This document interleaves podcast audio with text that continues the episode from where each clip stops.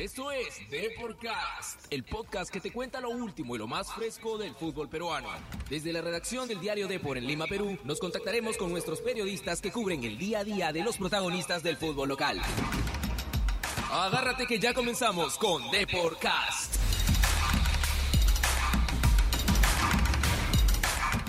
Buenas tardes amigos de Podcast, hoy lunes, ah, lunes 10 de febrero, los saludo Eduardo Combe, estoy junto a Carmen Merino y ya estamos a dos días del importante partido de la U en Copa Libertadores.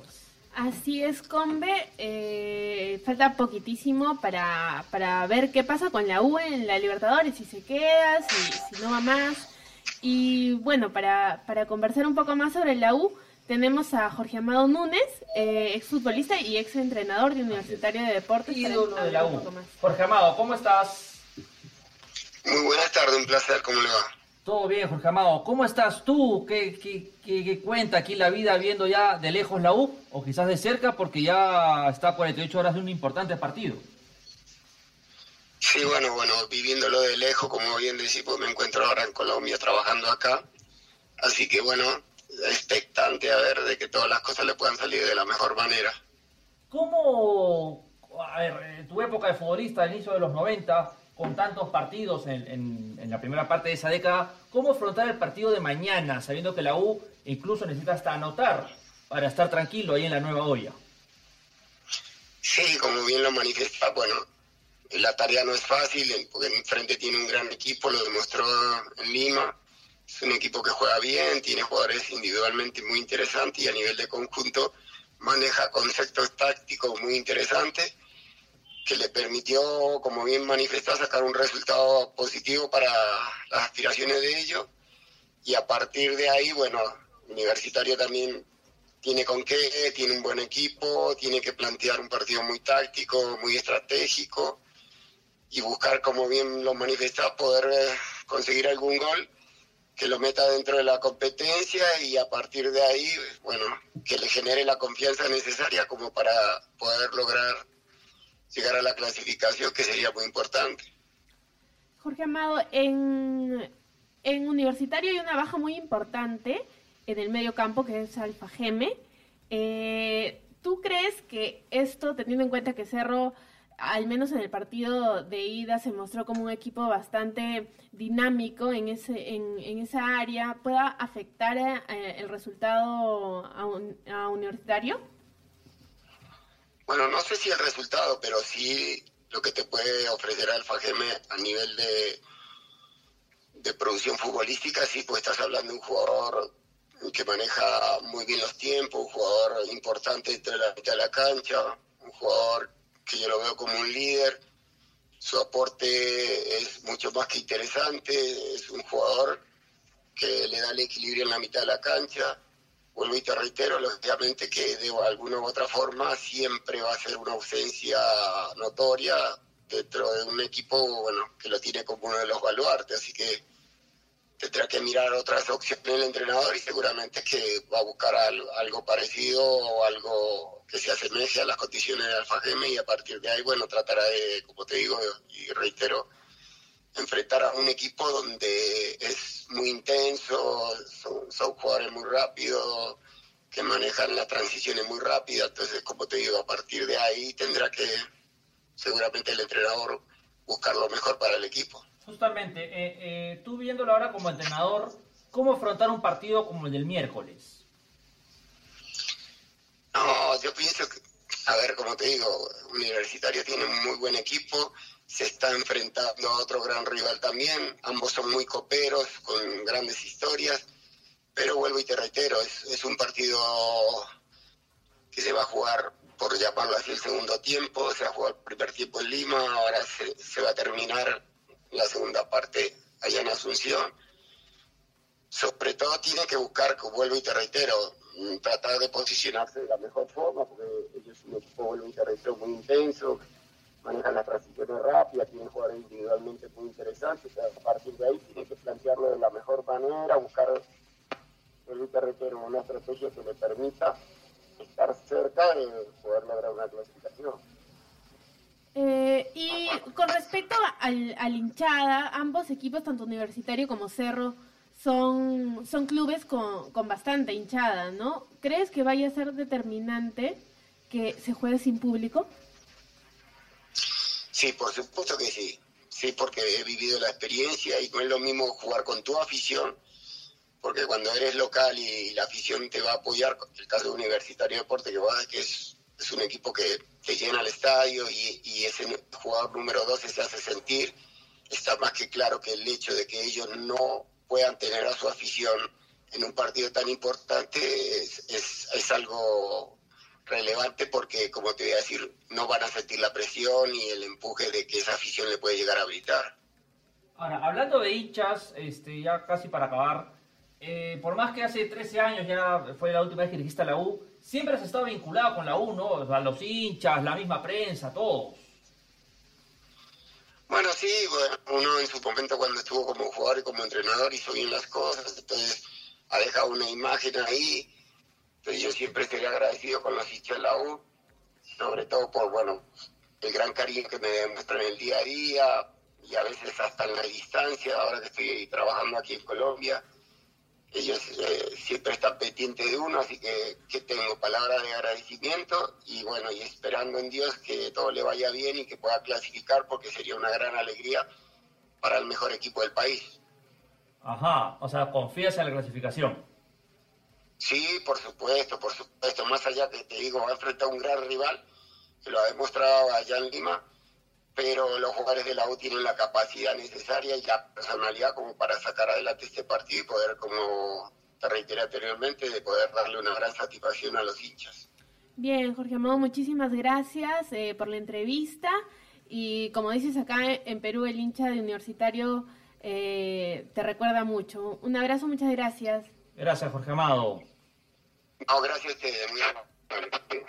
Empezamos con noticias de la U. Muchas gracias, Jorge. Llegan novedades desde ATE. Conozcamos lo último que acontece en Universitario de Deportes. Carmen, la U ya está en Paraguay. Carmen, la U ya está en Paraguay. Carmen, Sí, está en Paraguay. eh, partió anoche con una, un banderazo muy lindo en el, en el aeropuerto. Los hinchas este, hicieron realmente una fiesta. Eh, y nada, Gregorio Pérez ayer se fue eh, con mucha confianza en el equipo y, y bueno, aseguró que, que si bien es cierto es un partido complicado, tiene, está seguro de que están en iguales condiciones. No lo ha repetido mucho. Una baja presenta la U, ¿verdad? En la lista de viajeros no viajó Armando Alfajeme.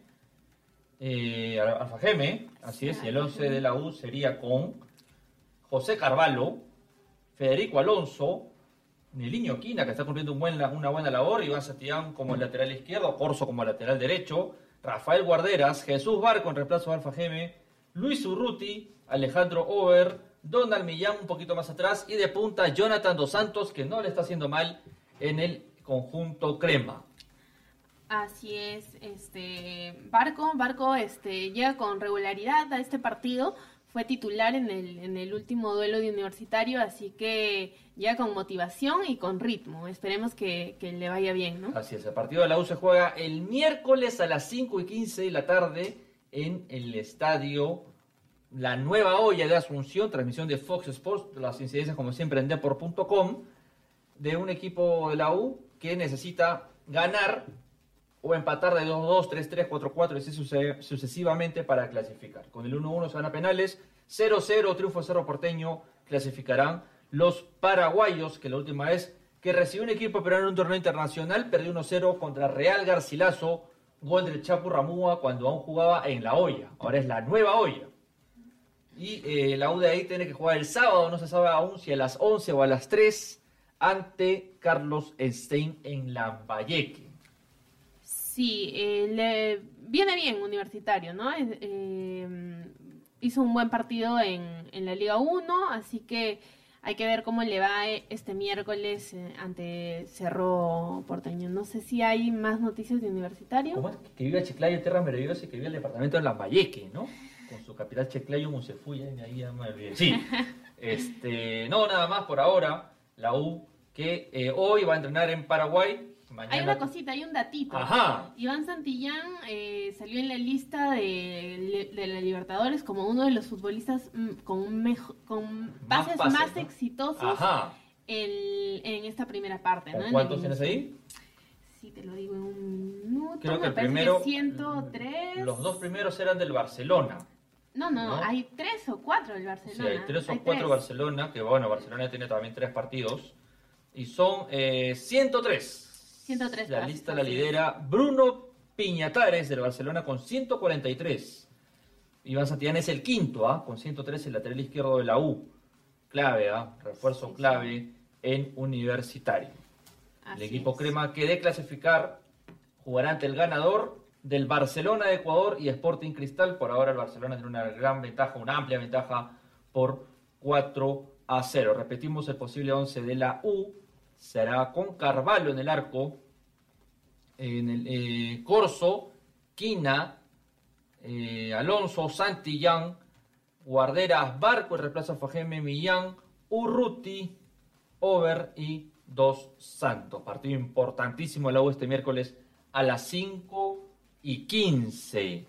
Ahora nos vamos con el compadre Alianza Lima. ¿Qué está pasando con los íntimos de la victoria? Estas son las noticias de Alianza Lima. Un agónico gol de Fede de Fede Rodríguez, profe. Fede Rodríguez le dio el empate ayer a Alianza Lima ante Manucci en el Mancicho, en Alianza Lima que empezó jugando con su ya habitual 5-4-1 y acabó jugando con solamente 4 atrás y buscando como sea el gol del empate. Así es, este, casi, casi, casi lo pierde Alianza Lima, ¿no? Llegó en, en los últimos minutos el gol y, y Bengochea dijo que estaba seguro que iba a llegar a la final del campeonato. Así es, Bengochea anoche habló eh, luego del partido. La fallada de Guastavino para mí fue clave ayer. Sin esa de Guastavino quizás otra hubiera sido la historia. Y eh, Bengochea eh, dijo ayer post partido que no me queda duda que estaremos en las finales.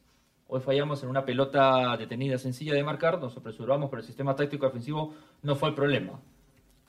Y dice que le encanta que peguen, ¿no? Le encantan que peguen porque así se disfruta mucho más. Sí, pero Alianza sí, sí se acercó al arco rival, En ¿no? segundo Eh, tiempo, sí, sí. sí tuvo Sí, oportunidades. cuando cambia el sistema, justo cuando la verdad sí. de Bengochea, sí, sí tuvo y Federico Rodríguez al final eh, lo hizo. ¿no? El primer tiempo también tuvo varias, cuando el viento estaba como que a favor, hay un tiro libre de que Tuvo un- dos claras, ¿no? una Una era de. Alexi Gómez también. También, una que chocó al palo y la de Deza que él la taja muy bien Manuel Heredia. Hoy día es el cumpleaños de el venezolano Quijada, quien eh, ayer para mí al menos fue eh, la figura de Alianza Lima, eh, el venezolano Ruber Quijada, que cumple 31 años, 10 de febrero del 89. Hay un añitos. Nació en Maturín. Ahora nos vamos al otro lado, nos vamos a Sporting Cristal. Siempre hay noticias desde la Florida. Esta es la información de Sporting Cristal.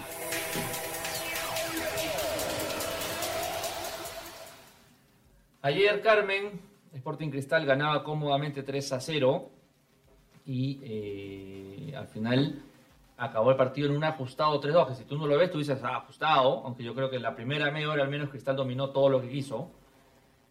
Pero el problema no fue en la cancha, sino fuera de la cancha. Así es, los hinchas estaban eh, visiblemente enojados, hicieron eh, durante todo el partido, atacaron al, Al técnico. a- al técnico, más Sí, que nada, ¿no? más Es más, nada. hubo hasta gente que llevó este féretros y en verdad estaban muy, muy incómodos. Eh, y como lo escuchaba hoy en la mañana, ¿no? Así hubiese ganado 10 a 0, el hincha realmente tiene una incomodidad dentro, ¿no? Así es, ayer, eh, sea el resultado que sea, el hincha de Cristal iba a eh, mostrar su disconformidad Sí. con eh, el plantel por la derrota. No más que la derrota, yo creo que la forma de la derrota, pero el resultado también juega mucho. ¿ah? Si hubiera jugado igual y hubiera acabado 0-0, quizás otra sería la historia, no lo sé.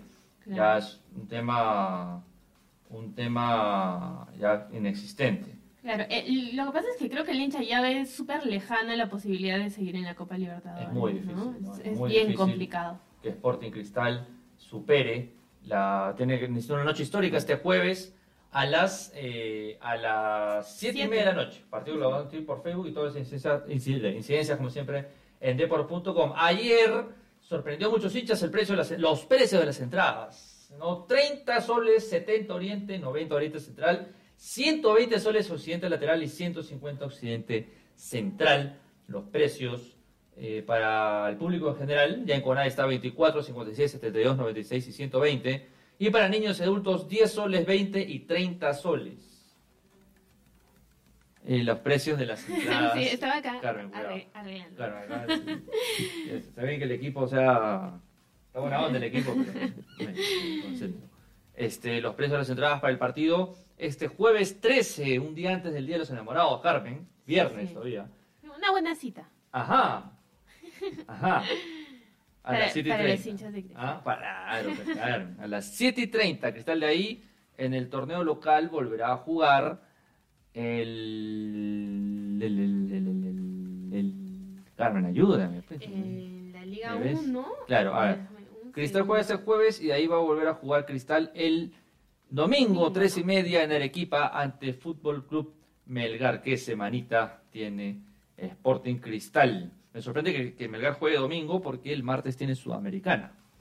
Sí, Pero sí, tienen, que- en verdad tienen un, eh, una semana bastante complicada, ¿no? Varios Así es. equipos. El sábado también tenemos bastante fútbol, ¿ah? Sí, Eh, aniversario juega- de Alianza el sábado. Juega Alianza eh, en la noche Bravo, y, a las Univer- 8 de la noche. y Universitario juega temprano, a las 11 de la mañana. El- eh, ese partido ante Carlos Stein no va a ser televisado. Así es, aún está el debate si se juega a las 11 o a las 3 de la tarde el mismo sábado. Hay muchos hinchas que ya quieren viajar, quieren comprar sus boletos para irse allá a Lambayeque, la hermosa tierra de Lambayeque, pero aún no se sabe la hora. Hoy día nos despertamos todos, antes de acabar el programa, con una noticia muy fuerte. Para mí es muy valiente y muy fuerte lo de Luis Advíncula.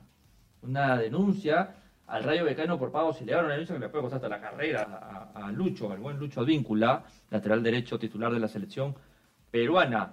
El Rayo denunció al Rayo Vallecano porque eh, cierta cantidad de eh, su salario ha sido pagada en Panamá a través del intermediario que fue parte del fichaje de Ronald Baroni, ex jugador de la selección peruana. Hay una acusación que ni siquiera es una acusación que, que le haya dicho, sino que ya fue presentada a la Real Federación Española de Fútbol.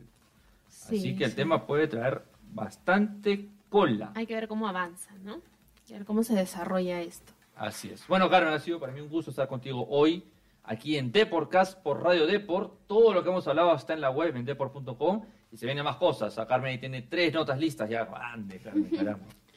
Así es, el- la información en Deport no para, el- en la web todo el día y mañana, por supuesto, tempranito, el diario impreso. Así es. Gracias a todos. Chau, chau, chau, chau. Chau. Chau, chau.